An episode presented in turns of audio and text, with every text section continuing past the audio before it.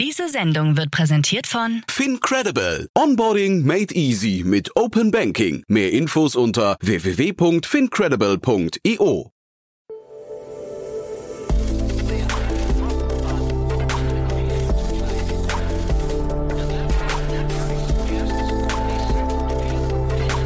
Startup Insider Daily. Investments und Exits. Herzlich willkommen zu Startup Insider Daily. Mein Name ist Jan Thomas und ihr hört unser Format Investments und Exits. Jeden Morgen gibt es hier Einschätzungen und Analysen von den wichtigsten VCs aus Deutschland oder Experten, die sich einfach gut mit der Szene auskennen. Heute bei uns zu Gast ist Daniel Wild von Mountain Alliance und wir haben über zwei richtig coole Themen gesprochen. Vor allem das Tolle bei Daniel ist ja, er bringt extrem viel Erfahrung mit und hat äh, auch wirklich, finde ich, spannende Patterns erkannt, äh, Hintergründe, warum diese beiden Runden, die wir heute besprechen, so wichtig sind. Deswegen würde ich sagen, lange Rede, kurzer Sinn. Hier kommt jetzt gleich Daniel Wild von Mountain Alliance. Werbung.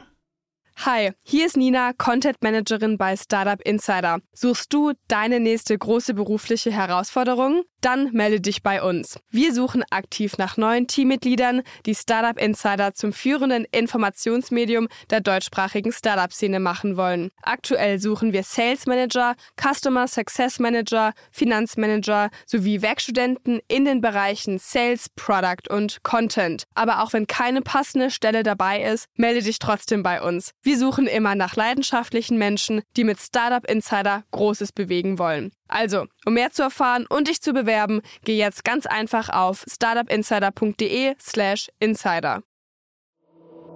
Startup Insider Daily. Investments und Exits. Ja, sehr schön. Der Mann mit den zwei Hüten ist wieder hier. Hallo Daniel.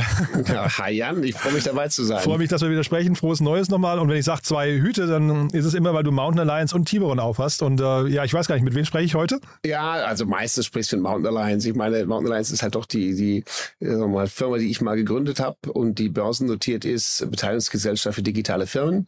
Ähm, 25, also 24 eigentlich Beteiligungen und ähm, alles wachsende Themen im digitalen Space. Und das ist ja vor allen Dingen auch im, in einem, sagen wir mal, reiferen Bereich. Viele von unseren Firmen haben Börsengang gemacht, einige Exits letzten Jahren.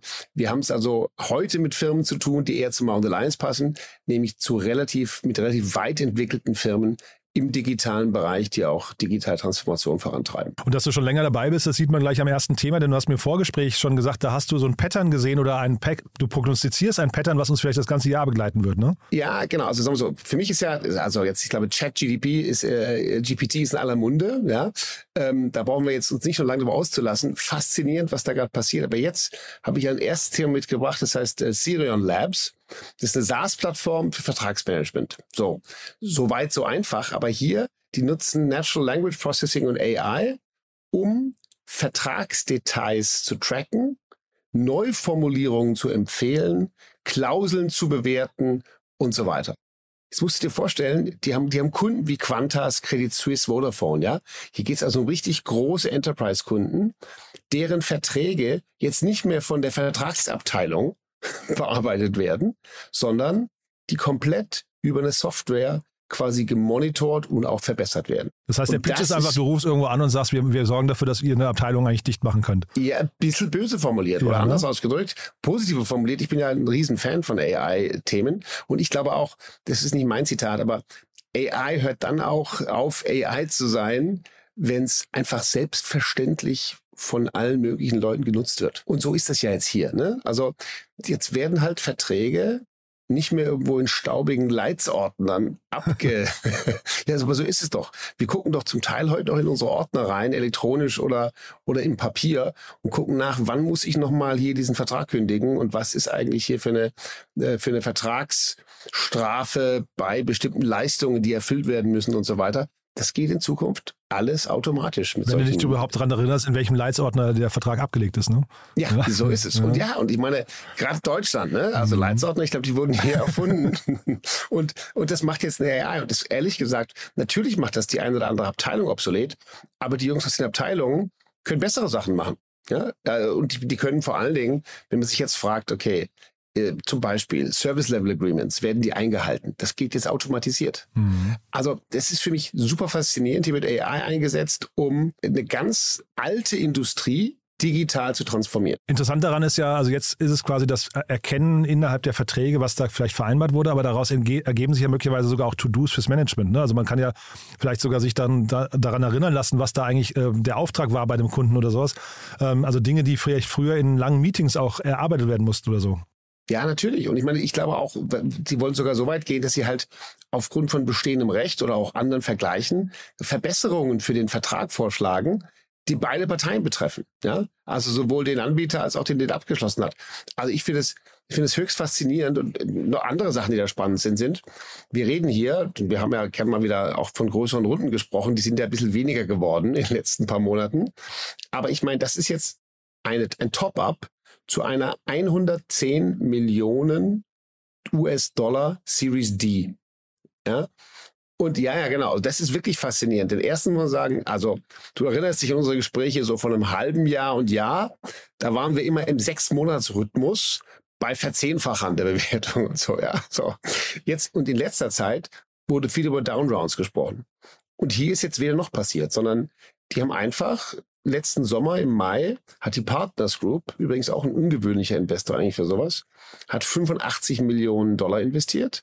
Und jetzt wurde einfach die Series D verlängert und Brookfield Asset Management, auch jetzt eher ein nicht typischer VC, hat weitere 25 Millionen draufgepackt. Und das ist auch ein Trend, den wir meiner Ansicht nach dieses Jahr sehen werden. Wir werden sehen, dass gute Firmen weiteres Geld nehmen zu Bewertungen des letzten Jahres von auch untypischen Akteuren. Das war eigentlich das, was ich einleitend gemeint hatte, Daniel. Weißt du, weil du hattest mir im Vorfeld gesagt, da ist, da entsteht ein Pattern, da hat man gesehen, du, du, du siehst den Kapitalmarkt eigentlich in einer gewissen Veränderung oder zumindest den, den, den Finanzierungsmarkt für Startups gerade, ne? Genau. Und ich sehe hier, hier wird es Gelegenheiten geben für neue Akteure und auch für andere Akteure. Weißt du, früher war das ja so, früher, vor zwölf Monaten, da, da, da, da, hätte überhaupt keiner mehr äh, noch was weiteres bekommen. Da hätte die Partners Group selber noch was gelegt. Wir haben vorhin darüber gesprochen, Sequoia hat die Series A und B gemacht. Tiger Global hat die Series C gemacht. Ja? Das heißt, die hätten früher einfach alles für sich weitergemacht und hätten auch keinen weiteren reingelassen. Und jetzt ist eben weil keiner von denen mehr beliebig viel, beliebig spät investiert, auch Platz für weitere. Super spannend. Und ich meine, das Thema an sich, ich, ich glaube, diese Art von Themen, die so wirklich AI gepowert, also ich meine, AI steht ganz oft das Buzzword irgendwo dran, aber ich glaube, jetzt trennt sich so ein bisschen auch die Spreu vom Weizen. Und ich glaube, diese Themen werden auf jeden Fall auch so, also so oder so ihr Funding bekommen, oder? Absolut. Das glaube ich auch. Und ich meine, Contract Lifecycle Management wird aktuell als drei Milliarden Markt gesehen. Das ist jetzt noch nicht so nicht so groß, ne? genau. Ne? Ja. Noch nicht so groß, aber wächst natürlich ständig weiter. Und es gibt fette Wettbewerber in dem Space. Also DocuSign zum Beispiel sind im weitesten Sinne in dem Space. Ironclad sind auch Seattle, glaube ich, sind mit 3,2 Milliarden bewertet. Und dann gibt es noch eine Company Conga, die wurde gerade akquiriert. Also es ja, und ich muss, wenn ich kurz reingehen darf, Daniel, ich muss kurz eine Lanze brechen für das Berliner Startup Contract Hero. Die benutzen wir nämlich. Und also in der Startup-Welt hier in Deutschland gibt es auch noch ein paar Vertreter zumindest. Ah, siehst du? Okay. Und, und, und, und darum glaube ich, da wird's, ich meine, der Bedarf ist auf jeden Fall da, in Deutschland mit Sicherheit. Und das ist ja auch alles auf Englisch hier, ne? Und die Deutschen machen es vielleicht. Contract Hero ist auch ein englischer Name aber die bieten es wahrscheinlich noch auf Deutsch an. Mhm. Ja, das auf jeden Fall, aber ich glaube, du musst immer diese, also für, für VCs, das weißt du besser, aber die, diese Vision, wir, wir können auch international gehen, äh, immer mitbringen. Ne? Klar, nur ich glaube, der, also der deutsche Markt, zurück zu den Leitsordnern. und wenn du es da geschafft hast, ne, ja genau, ja, dann ja, schaffst du es Genau. So. Mega spannendes Thema. Ne? Und das ist übrigens, wenn du es da geschafft hast, jetzt kommt die Überleitung zum nächsten Thema, die es auch nur aus unterschiedlichen, ähm, meiner Ansicht nach, großen, sich entwickelnden Trends geben kann, diese Firma. Ähm, Media Rhythmics heißt die oder Media Rhythmics, eine französische Firma. Übrigens, genau wie die andere, auch schon zehn Jahre alt, über zehn Jahre alt, oder jetzt, jetzt bald zehn Jahre alt, 2013 gegründet. Ähm, und was die machen, ist, die ähm, bearbeiten Kundendaten. Ähm, das, was jetzt die letzten zehn Jahre alles wunderbar funktioniert hat mit Cookies. Wir wussten, wer die Kunden waren. Medien haben ihre Kunden wunderbar über Vermarkter mehr oder weniger klarifiziert vermarkten und ansprechen lassen können. Das geht alles nicht mehr. Ja, wir haben GDPRS, also DSGVO. Wir haben die weitere EU äh, sozusagen Privatsphärenverordnungen, EU Privacy Shield.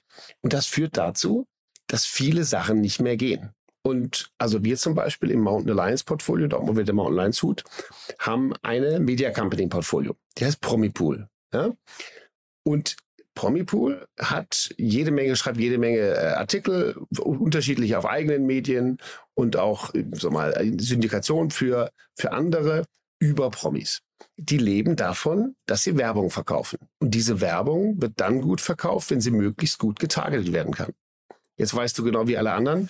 Apple hat gerade mit einem Klick ermöglicht, dass man halt nicht mehr getrackt werden kann. Ähm, Cookies insgesamt werden reduziert und abgeschafft. Google Analytics darfst du in Deutschland gar nicht mehr laufen lassen. Das musst du quasi auf eigenen Servern laufen lassen, weil du sonst deine Daten in die USA überträgst.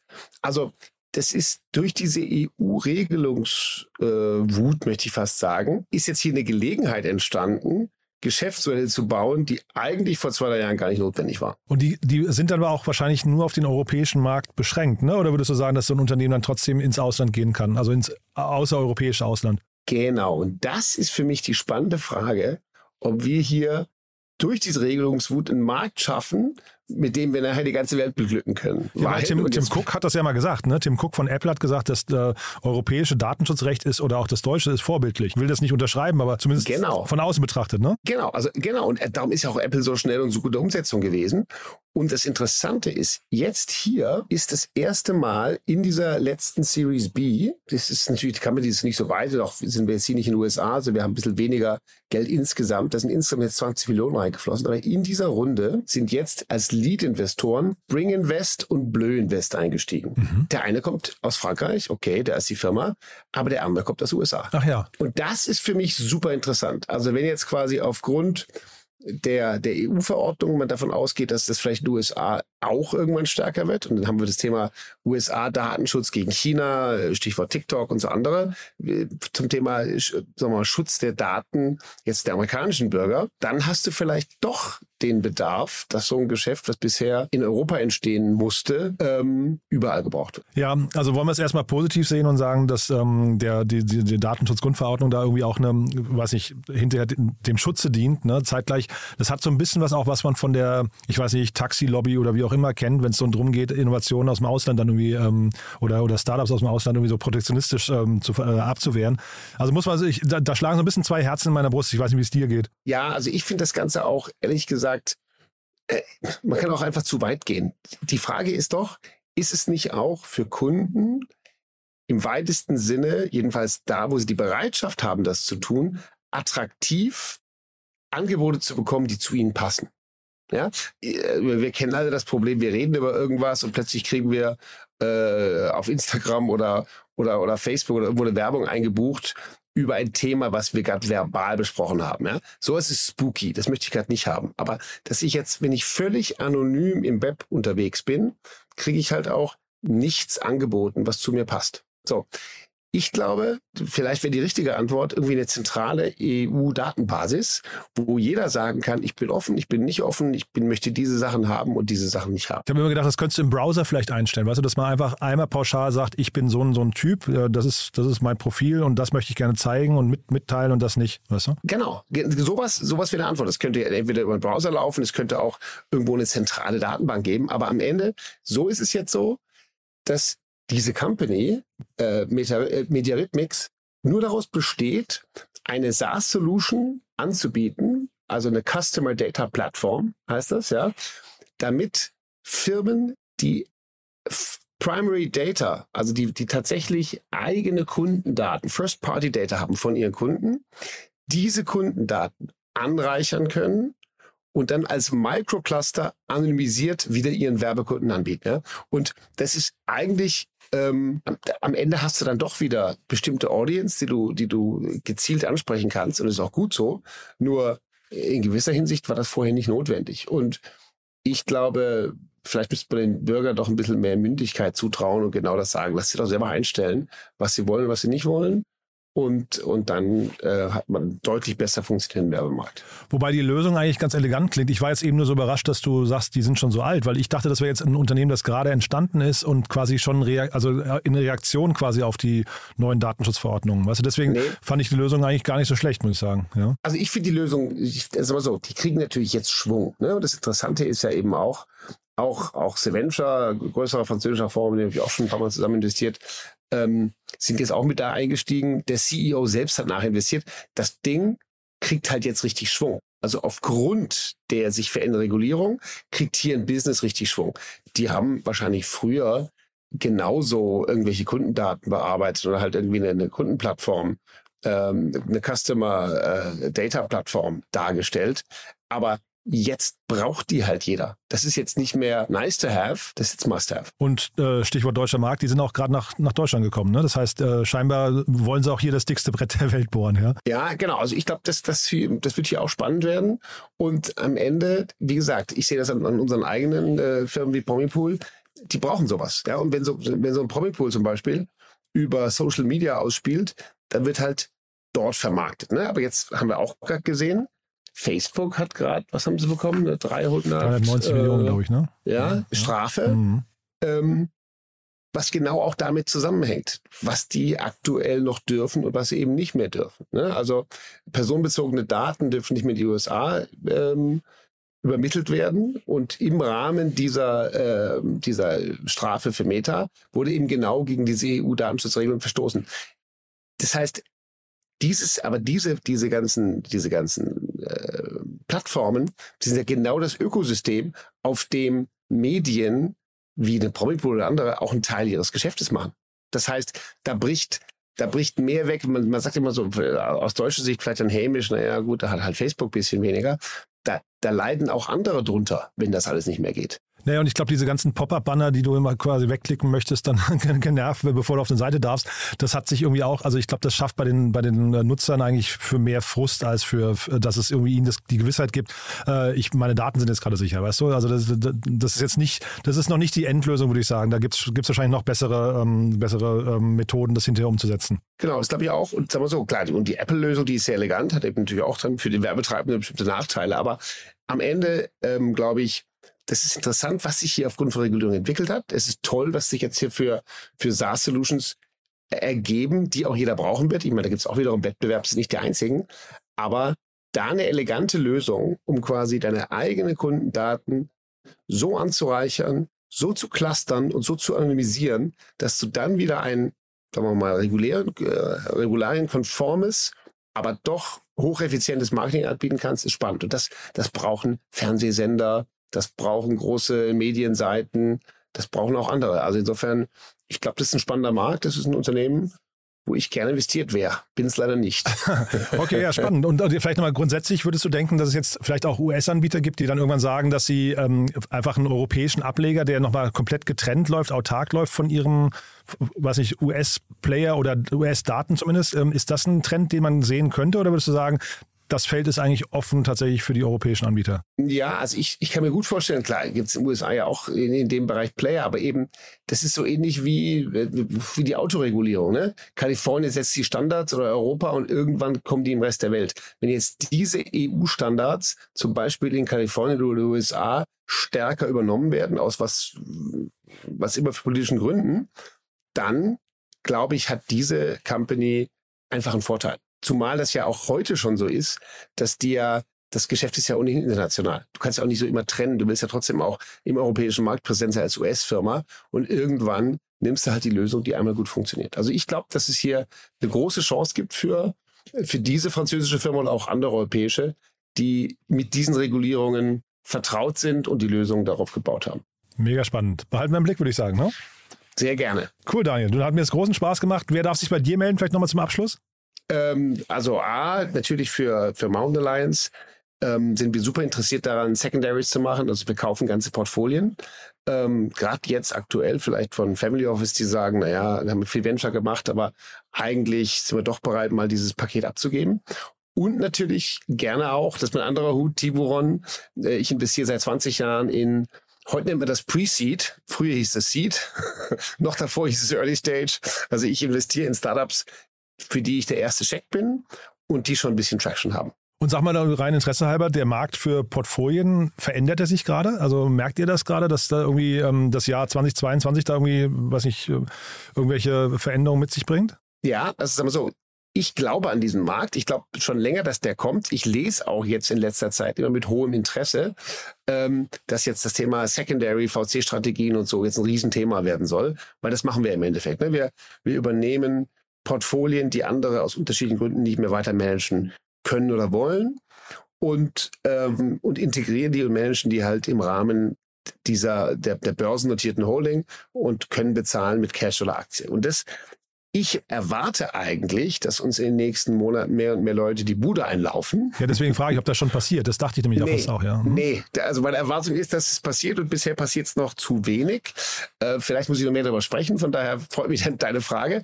Aber wir haben, also mal so anders ausgedrückt, wir verhandeln im Augenblick mit zwei, drei Parteien und wir haben auch regelmäßig dort ähm, Interessenten.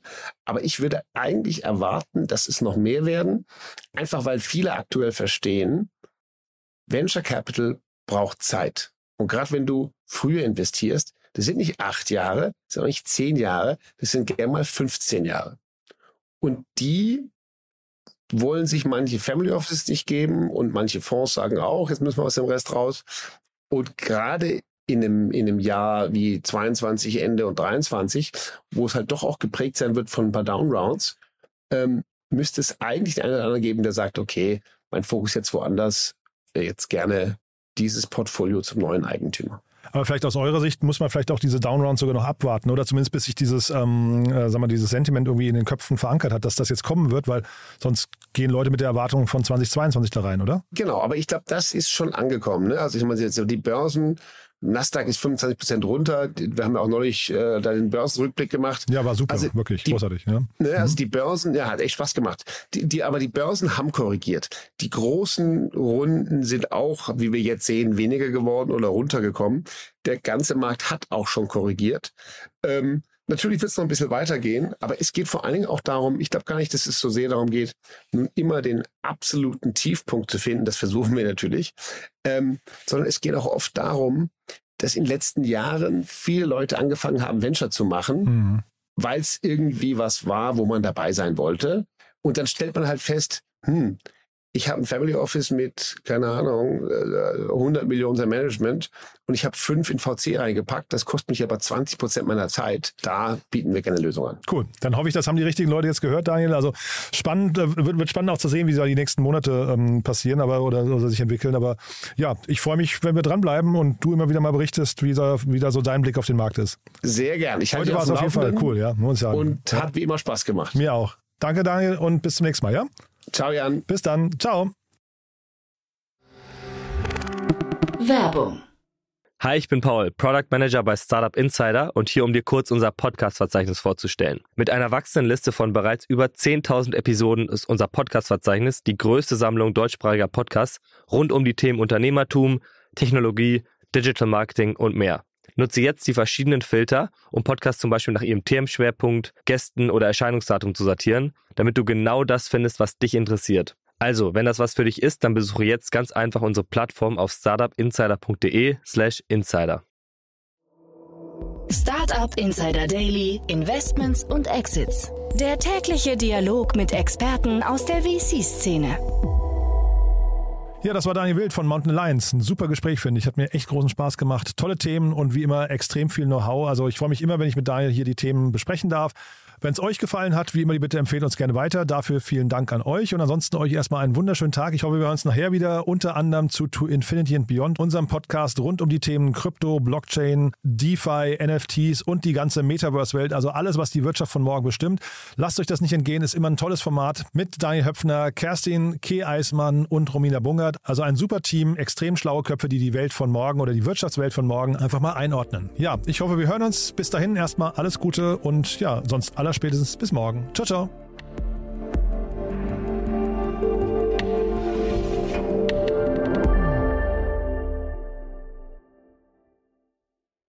Diese Sendung wurde präsentiert von Fincredible. Onboarding made easy mit Open Banking. Mehr Infos unter www.fincredible.io.